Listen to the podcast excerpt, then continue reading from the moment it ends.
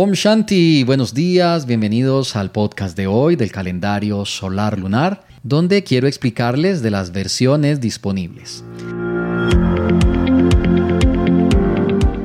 La primera versión disponible del calendario es la versión impresa, yo le he llamado también la versión tradicional, ya que desde el año 2008, cuando salió por primera vez, se ha convertido en la más utilizada. La segunda versión disponible del calendario es la versión digital. Llevando el calendario a la era tecnológica, ahora ya tienes la versión digital que se instala muy fácilmente en el celular y en la cual tienes mucha más información astrológica que la que viene en el calendario impreso.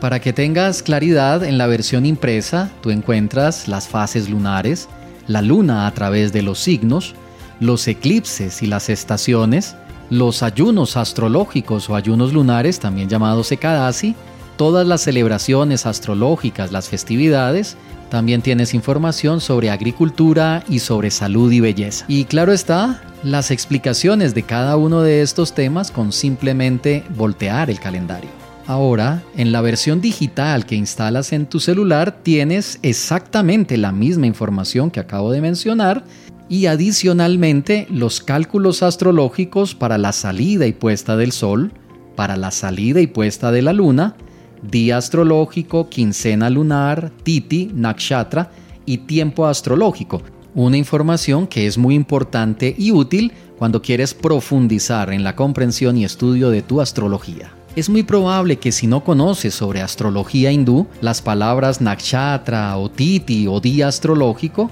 no sean muy conocidas y por ende también puede que no sepas cómo se utilizan. Entonces en los próximos podcasts estaré hablando de cada uno de estos aspectos para ayudarte a comprender de manera fácil y sencilla cómo puedes utilizar esa información en la construcción de tu éxito y tu felicidad. Es importante también mencionar que si deseas profundizar mucho más en la comprensión de tu astrología y descubrir muchos de los secretos que esta antigua ciencia tiene para ti, puedes visitar mi página en internet astroprema.com y mirar el servicio de membresías Así, diariamente vas a tener conexión con la orientación astrológica que brindo para cada uno de los signos y también podrás participar, estar al tanto de todos los seminarios, actividades, cursos y ceremonias místicas que permanentemente hago y aprovechando los buenos momentos y las buenas influencias de las posiciones astrológicas favorables. En el próximo podcast voy a hablarte sobre las fases de la luna para que descubras, a través de la astrología védica y tántrica,